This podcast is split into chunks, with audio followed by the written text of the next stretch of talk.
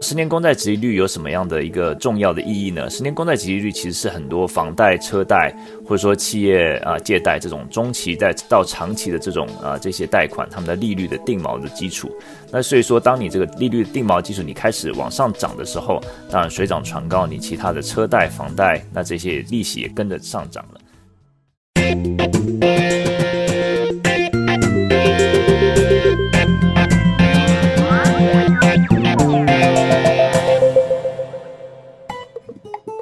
Hello，你好吗？欢迎收听老周的 Money Talk，在这里我们聊一聊钱和财富。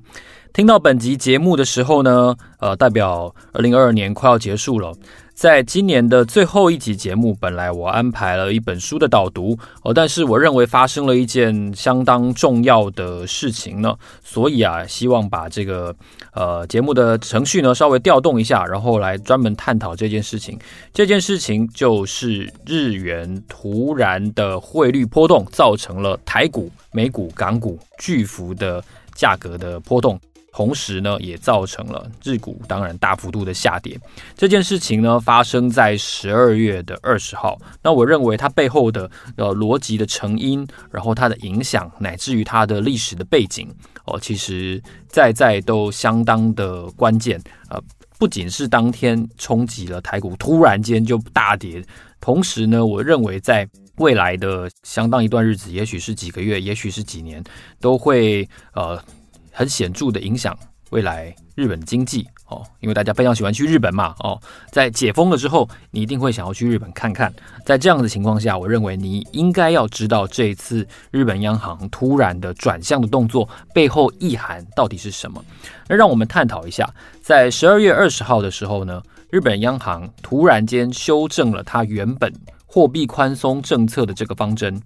把它所谓长期债券殖利率的这个变动的容许程度呢，从原来的百分之零点二五扩大到百分之零点五，而且即起适用，就是立刻就适用新的这个零点二五的幅度。那这件事情就立刻让日元的汇率急速的升值，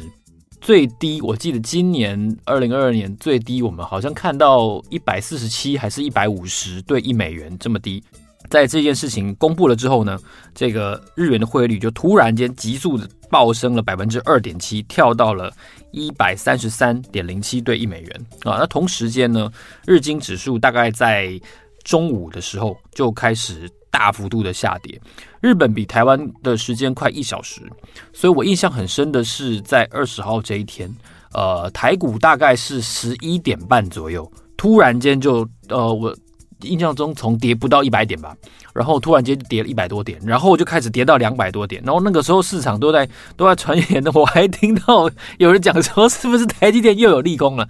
我觉得台积电真的很衰哦，就反正是突然间发生什么事，大家不知道的时候就问说是不是台积电呃又有什么事情发生了？这个其实不是哦，如果你去看那天日线的话，台股是出现一个蛮大幅度的一个长黑哦，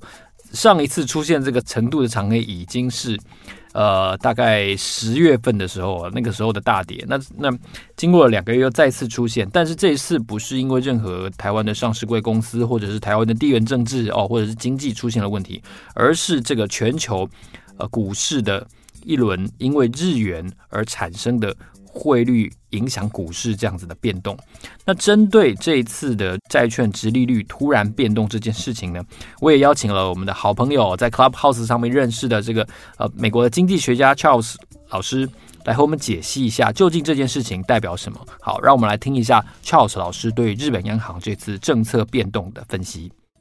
日本央行总裁黑田东彦在礼拜二的时候忽然宣布调整日本银行的殖利率曲线的控制计划。那这个宣布一出来的时候，然后日元就马上急涨，然后全球股市啊，还有金融市场也波动。我们看到美金跟台币对日元也开始贬值了。那它这个操作到底是什么意思？我们来可以来呃看看它的原理到底是什么。这个原理就是说，它目前就是针对十年公债殖利率，原本是压在一个零点二五零点二五 percent 的这个最高的公债殖利率，那现在提高到零点五。那十年公债殖利率有什么样的一个重要的意义呢？十年公债殖利率其实是很多房贷、车贷或者说企业啊借贷这种中期贷到长期的这种啊这些贷款，他们的利率的定锚的基础。那所以说，当你这个利率定锚基础你开始往上涨的时候，当然水涨船高，你其他的车贷、房贷那这些啊利息也跟着上涨了。所以他说，他透过这个上涨的这个幅度来上调的时候，他也就允许了这个长期的殖利率。这些房贷车贷开始往上调，那当房贷车贷这个利率啊开始往上调的时候呢，当然就是对经济有一个降温的作用。那我们就回到说，常常听到说，诶，这个联准会常常在说啊升息啊，那这个难道不是十年公债殖利率吗？这个答案就说不是的，因为我们想这个呃联准会他们讲所谓的升息，其实是针对短期的一个呃利率，也就是说我们所谓的这个隔夜拆款利率。那隔夜拆款利率其实就是银行之间彼此互相借贷的一个利息。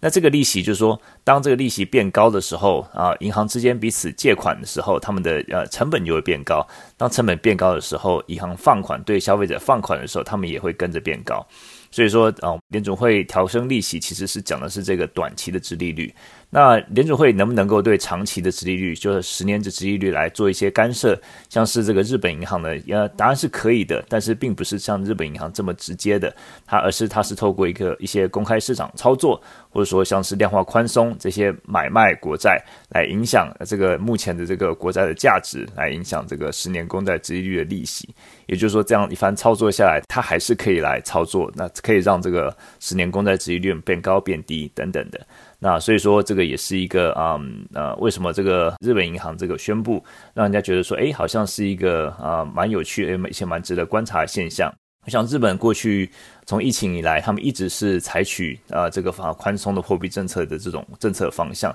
所以说今天黑田东彦发表这个宣言呢，就是让人家觉得说，诶，他们的方向其实已经开始在转变了，就是慢慢转去鹰派啊。毕竟日本的这个通膨现在已经达到三点七，那三点七来讲，对日本来讲已经算是蛮高了。那所以说，我们像这个也是需要继续来观察，看看他们接下来这个有没有一连串的一些操作和步骤。不过，我想这个公布呢，对市场来讲，就是资金现在开始会回笼到日本，因为他们利息就开始变高了，所以说也就看到日元开始呃开始往上涨，也就是这样子一个原理。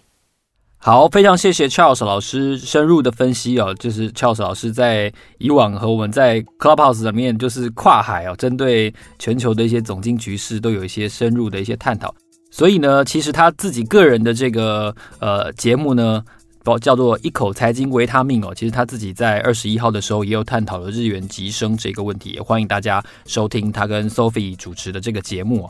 呃，针对这一件事情广受注意哦，所以这个 UBS 日本首席经济学家，也是日本前央行的高层官员呢，他叫做安达正道。安达正道说呢，无论日本央行对于这件事情的说法解释是什么，这都象征着日本的货币政策朝着。未来退出宽松已经迈出了一步，而且也为了二零二三年新任央行总裁的领导政策改变，或者是甚至是升息哦，打开了大门。那另外呢，日本农林中经研究所经济学家 Takeshi Minami 他表示呢，日本央行的这个出乎意料的转变，其实显然是紧缩政策的一部分。而且这是不可避免的紧缩哦。日本央行的目标呢，除了是遏制这个市场的一些扭曲之外呢，可能还会希望来阻止货币政策支撑不健全的财政政策哦。这是日本呃外资业界对于这次很震撼性的这个货币政策的转变的一些想法。那我接下来想跟大家探讨几个重点哦。首先是日本央行是碰到一些困境的，这是我要跟大家呃。聊的第一个话题哦，因为我们都知道日本维持所谓的长期零利率已经是相当长的一段时间了哦，但是日本的嗯可以说通缩吧，但并没有显著的改变。这么多年下来哦，这一次日本央行跟日本政府终于碰到了一个相当棘手的困境，也就是全球主要国家的强劲升息，以美国为首，然后欧洲央行继之，我们看到了。大西洋两岸的经济体在大幅升息对抗通货膨胀的情况底下呢，尤其因为呃原油价格的暴涨哦，这方面有导致说日本经济它本身是一个呃高度仰赖能源进口，呃，然后原物料进口，然后粮食进口的经济体，这样子的局势跟它经济体本身的特性，使得日本的通货膨胀也开始慢慢的上升。那日本就碰到了谁呢？碰到了外资做空，做空它的国债，同时呢也放空它的日元。哦，那。日本央行就碰到一个比较困难的情境，就是我到底要保护我的国债市场，还是保障保卫我的这个汇率？所以我们就看到了，看来央行是选择哦保卫它的国债市场，所以这个日本的汇率，日元汇率就开始一路的下跌。这个下跌幅度可以说是相当相当的显著，因为呃我身边的人，脸书上的朋友，我的 Instagram 上的朋友。大概呃不敢说一半哈，但是可能三分之一、四分之一已经去过日本，在日本或者是去第二次的。我觉得最嚣张就是那种去第二次的，就是什么在那个北海道温泉说哇，这个跟人一样高的雪。我心想，呃，我我我我我没有去北海道看过雪，但是跟人一样高的雪好像有点稍微过分了一点哈，是不是过分一点？年终还没有发好，你就跑成这样。好，那言归正传，日元的贬值当然对台湾人来说会有一个嗯。变便宜了的心理，但是这个贬值幅度是相当显著的，这也对他们的政策带来一个难题。我给大家一个一个简单的数据看哦，就是从最近五六年、六七年来，这个甚至可以说金融海啸以来，哦，日元的汇率大致上都维持在差不多一百到一百一十出头这个区间，已经长达可能超过十年了，应该有十年了。好。这个都在这个幅度区间以内，但是你可以很明显的看到一件事情，就是说从二零二一年底，哦，就今年初开始，日元的对美元的汇率突然间开始大幅度的贬值，哦，当然其中第一个原因是美元的这个利率上升嘛，哈、哦，造成了一个利差扩大，哦，但是同时呢，还有就是说日元纹风不动，哦，日本央行的这个政策纹风不动，所以。今年以来，我们看到了日元汇率有三波非常显著的上涨。那这个高点呢，其实出现在今年的十月份左右，也就是刚才我提到将近一百五十的这个惊人的这个汇率。日元汇率贬值哦，刚才我又提到，日本是一个高度仰赖进口能源、原物料跟粮食的经济体，这导致进口的通膨的压力是非常高的哦。我们可以看到一个数字，就是说，今年九月份的时候，以日元计价的进口金额哦，超过了十兆日元哦，这个数字是二零二一年同期差不多的一点五倍，是二零一九年同期的差不多一点七倍。这代表什么呢？就是说，日本人口大致上哦，当然是稍有减少了，这个超高龄化的情况下稍有减少，而且又没有很多的观光客大量涌入的情况下。九月份，今年九月份的进口金额竟然是去年同期的一点五倍，多了百分之五十，比两年前多了百分之七十哦，也就是这个货币贬值的这个威力。但是日本的企业也好，日本的这个上班族的薪资也好，他们是非常非常稳定的，企业不加薪，企业也不喜欢涨价。呃，我我曾经看过一些呃，当关于日本民情跟民俗的这个报道，他们可能有一个糖果，有一个饮料，从一百日元涨价到一百一十日元，它只涨了几十块。这个社长是下就赏是要出来，是要出来土下座，跟跟消费者道歉，说对不起，我们真的撑不住，我们撑不住了，我们要涨价，我们要道歉。涨价就涨价，为什么要道歉？就是我的好朋友博峰哥，他很久以前写过一篇文章，就是说，诶，鼎泰丰。为什么不可以涨价？胡须张为什么不可以涨价？哦，这个反映合理物价、原物料上涨是应当的嘛？就像前阵子台湾在争论说，台湾的鸡蛋为什么比日本鸡蛋贵？哦，然后台湾的牛奶为什么比比欧美牛奶贵？废话，因为温带这个牛奶比较会泌乳嘛，哦，这个是很正常的。那但是日本比较特殊的这个价格的僵固性的这个心理哦，对于企业跟对于民众，在二零二二年的这个时候来说是非常。困难的，因为他们的原物料的进价压力是这么的大，但是他又不能够名正言顺的涨价，这对他们来说是很可怕的一件事情。所以，日本央行虽然说，我认为他们的态度是乐见这个所谓的呃货币贬值的安倍经济学继续发威，但是在呃越来越强大的这个生存困难的反对声浪之下，他们还是需要做出一点政策的表态吧，哦，来遏制一下。日元的贬值幅度。所以今年在第三季的时候，其实我们已经看到两次日本央行进场干预，而且是财务省的次官在记者会当众承认说我们有干预。哦，所以那两次的情况底下，日元汇率强劲的、快速的回升，就是一口气直接回升了，我记得有五百个基本点吧，哦，五百个 BP，这样子的表态还不够，哦，所以我们就看到了刚才 Charles 老师所说的这个政策锚定利率，也就是国债收益率这个零点二五到零点五这样子更大幅度的调整，它要一口气把这个政策幅度稍微再调高一点，那它当它的锚定利率来到了一个比较高的位置的时候，其实跟呃国债收益率联动的这样子，所有的贷款也都上升了，所以也就是中央社所说的这个实质升息这件事情。那在这样相关的外电报道，可能会有一些人会提到说，哦，这个叫做收益率曲线控制哦，简称 Yield Curve Control 哦，YCC 这个缩写，YCC 到底是什么呢？我也跟大家稍微做。一些说明，YCC 其实就是日本央行对于他们国债殖利率的这个曲线波动的区间所做的限制性的承诺。哦，这到底是什么意思？你老周你在说中文嘛？好，意思就是说我确保这个国债殖利率的曲线在这个波动之间以内哦，不会超过。这是这是日本央行所做出的一个政策性的预期。那预期从零点二五变成零点五，如果你听不懂的话，那这样说好了，我老周预期我今年过完年之后体重会从呃胖零点二五公斤扩大为预期会胖零点五公斤，那不就代表我预期变胖的幅度变多，表示我会更胖，对不对？好，那当我希望这件事情不要发生，那但是听到这边你就知道说哦，所以这代表说日本央行或者说老周。对于他体重控制的这个幅度的区间变大了，哦，所以哦，就就就是这个意思。然后你你这样听懂了，所以也就是说，日本央行的空间标准比以往高。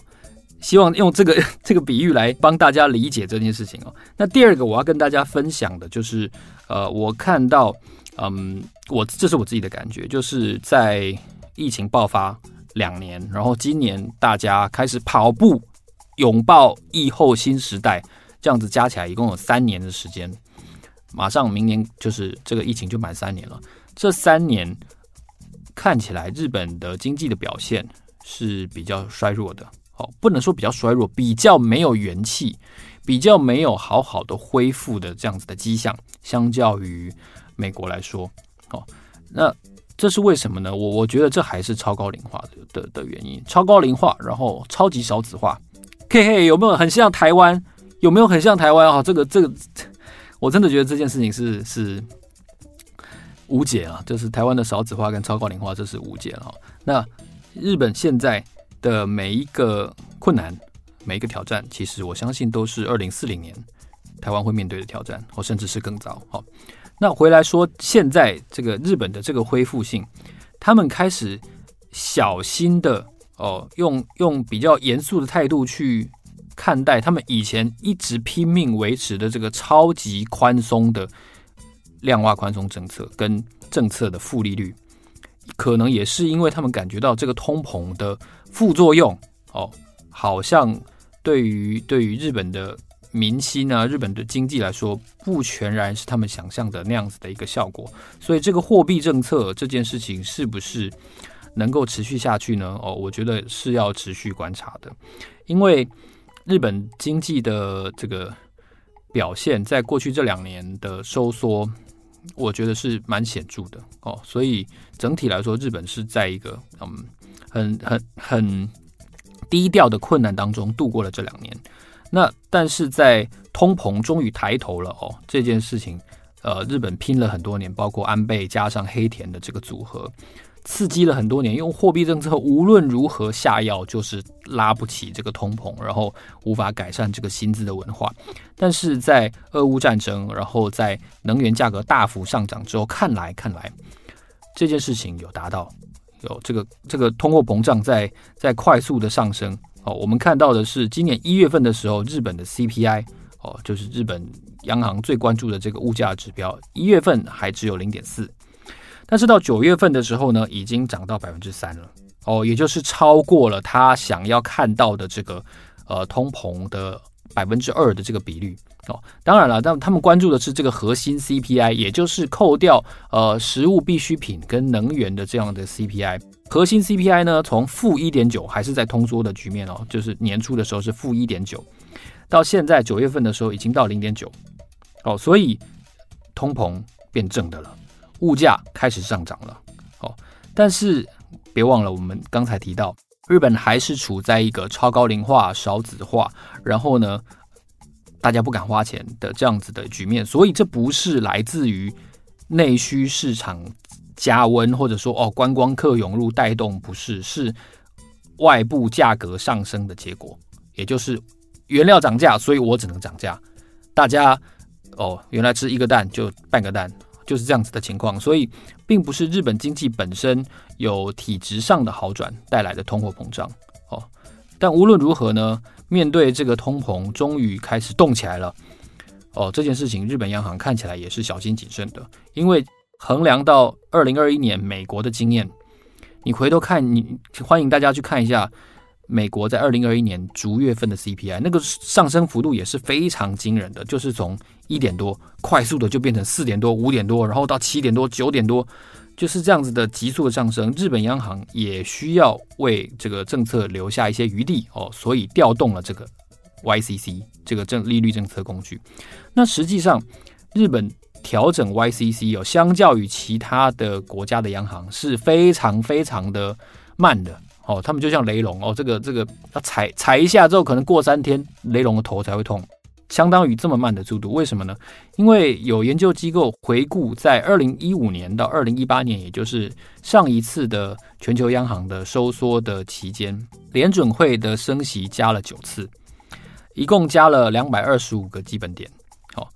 那但是相较于美国呢，日本央行的 YCC 曲线，我记得只有在一六还一八年扩大一次。那一次就加了十个基本点，所以是两百二十五比十。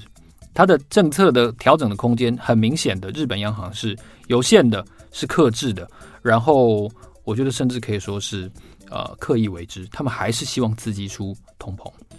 但是到现在为止，从二零二一年到现在为止，YCC 已经动了两次，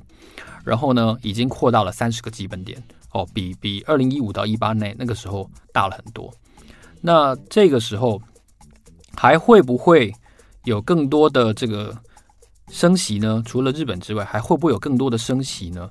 我看到的一些研究分析未必哦，因为有一个特殊的调整的影响，YCC 动了之后会动什么呢？哦，会动美债。为什么会动美债呢？大家都知道，这个很多的呃。机构法人会去借日元，因为日元是零利率嘛，去借日元，然后去买其他的收益商品。哦，最稳当的当然就是买美债，借日元低利率的日元来买美债，哦，赚这个利差，这是最经典的这个配对交易嘛，哦，这个这个 carry trade 套利交易，因为债券跟日元汇率动得实在太厉害了，哦，所以在升息的情况下，其实。机构投资人减持美债，然后同时呢，联准会又在缩减它的资产负债表，所以今年特别是第四季吧，也就是下半年，我们看到一个一个呼声，就是说美债全球市场的流动性是在下降的。哦，如果我们看到历史新闻的话呢，其实我记得今年差不多十月份还是十一月份的时候，还有说到说，其实美债市场的这个投标的情况不太理想。哦，投标不太理想呢，这就表示说，其实流动性是是有问题的，是有困难的。哦，在二十年期的部分，我记得那个时候说，哎，招标的情况不太好。哦，就大家都在卖美债，通膨在上升，所以所以债市是看跌。哦，这个就反映说，其实流动性在下降，然后大家对于持有美债的意愿下降，然后联准会自身又在缩表，所以种种情况加上这个 YCC 的调整哦。因为 YCC 的调整往往会导致说日本对外国债券投资的减少哦。如果说美债市场有一个动荡的话，其实这是可以说是美国呃货币当局的核心的利益嘛。哦，所以这个情况研究机构认为有可能会影响到联准会接下来的缩表跟升息的态度会更加的谨慎。好，这是一个 YCC 调整下的一个呃，可以说蝴蝶效应吧。哦，这是我认为大家要注意到的第二个重点。哦，换句话说，会不会我们在二零二三年甚至有可能看到联准会的降息？哦，这是大家没有没有想象到，大家都用都被鲍威尔的这个呃话语给牵着走嘛。哈，他暗示你说利率走高会维持一段时间，什么什么。别忘了，这个政策的有效性在于它不能被预期。哦，因为因为你猜不到嘛，所以它的政策施展出来才有效嘛。就好像我们都没有猜测到今年联准会会这么猛嘛，会这么狂嘛？哦，升了这么多次，对不对？你都没有猜到嘛？你都全部都猜错嘛？哦，连开了七次小嘛？哦，就就结果结果大家都猜大嘛？就就是这么厉害。那反之，会不会我们我根本没有人想到联准会会在二零二三年降息？猜不到它的政策才有效，我觉得这件事情是是可能大家要关注的，这也是 YCC 在调整之后也许会发生的一个呃蝴蝶效应。那刚才我们有提到说，日本的企业跟跟家庭对于涨价这件事情的敏感，跟甚至可以说是一种禁忌哦。那调呃反映在他们的上班族身上，这代表说其实。日本的上班族是薪资是都都不太调涨的。好，日本货币政策用到极致，其实你也没有办法逼企业加薪，因为因为一个是央行的政策，一个是企业本身的决策，这两者是是可以说是没有直接性的影响力了哈。那日本的工会，日本最大的工业工会 UA Zenzen 呢？他们希望在二零二三年春天的这个春斗，也就是跟劳资双方的这个谈判上面呢，希望能够争取到二零二三年基本工资要提高百分之四，加上奖金，希望能够总工资收入的增幅，希望能够争取到百分之六，来赶上现在严重不足的这个购买力的萎缩的局面。哦，因为日本企业都不加薪，哦，那家庭主妇只能省吃俭用嘛。那当然不会生小孩了，对不对？这个不是这、不是 A B C 吗？这个这个是很自然的经济学嘛，哈，经济学克服了性欲哦，这自然的达成了这个一胎化，对不对？这个是是非常 非常合理的一个情况。日本政府千呼万唤要加薪，上班族也希望要加薪，但是这个僵固性似乎在企业这一端是没有打破的。好，这件事情是我觉得无法用言语形容的一个一个诡异的一个局面哦。那最后我要跟大家分享一下，就是我觉得有有一点感慨，就是嗯，安倍跟黑田跟安倍经济学还有退出量化宽松之间的这些很很微妙、很神奇的一些巧合。我们都知道，二零二二年安倍遇刺是一个呃，不管在日本国内政治、国际政治，或者说在货币政策上，都是显著的一个惊人的历史性的一个事件。哦，但是我们把安倍遇刺跟这次黑田东彦突然闪电间的宣布这个调高这个政策收益率幅度的这件事情的决策，假如合在一起看的话，你会得到一个呃很有趣的猜想跟跟推演，什么呢？就是二零二三年四月份，日本就要选出下一任的央行总裁。哦，不出意外的话，黑田东彦他是不会连任的，因为他已经做了十年的央行总裁了。哦，他是在二零一三年的时候哦任职央行总裁，他以前是财务省的次官。哦，呃，我跟大家回顾一下这整个安倍、黑田跟所谓的日本货币贬值的历史。二零一二年的时候，安倍晋三争取再一次担任首相。哦，那个时候他提出了安倍经济学，也就是其中。重点之一就是无限量 QE，要刺激日本的经济哦复苏。隔年，二零一三年，黑田东彦就获选为哦日本央行的行长，他也是非常认同这个安倍的这个激进的货币鸽派的政策，所以他被提名了哦。那在安倍上台了之后呢，其实日本的日元汇率，其实我刚才提到了，就维持了相对一段时间，大概在一百。到一百一十的这个局面没有再升值，但是最高最高也就到这样子，也就没有再贬值了。这是为什么呢？因为疫情开始之后，其实美国也也也无限量 QE 嘛，好，也 QE 了好一阵子，大家都在 QE 的情况下，哦，美元也贬值的情况下，日元又又相对的有一些升值的压力了哦。但起码这件事情好像也支撑了日本经济相当长的一段时间。呃，我我我认为很有趣的是，刚好日本也是历来任期最长的首相，也是安倍。哦，这是不是代表说日本的民意一定程度上，或者说企业界是支持呃安倍这样子的超鸽派的经济货币的理念呢？哦，这是有趣的。那刚好就在二零二二年，哦，安倍遇刺，但在此之前呢，其实日元。急速贬值是今年初就发生的事情，然后呢，开始出现了强烈的原物料通膨，所以其实企业界跟政界对于黑田东彦这样维持不变的政策、货币政策是有相相当大的责难的。那安倍虽然下台换成岸田文雄，但是他还是自民党最大派阀的呃领导人，所以我们看到的是，虽然日本央行备受责难，但是安倍依然以这样子的。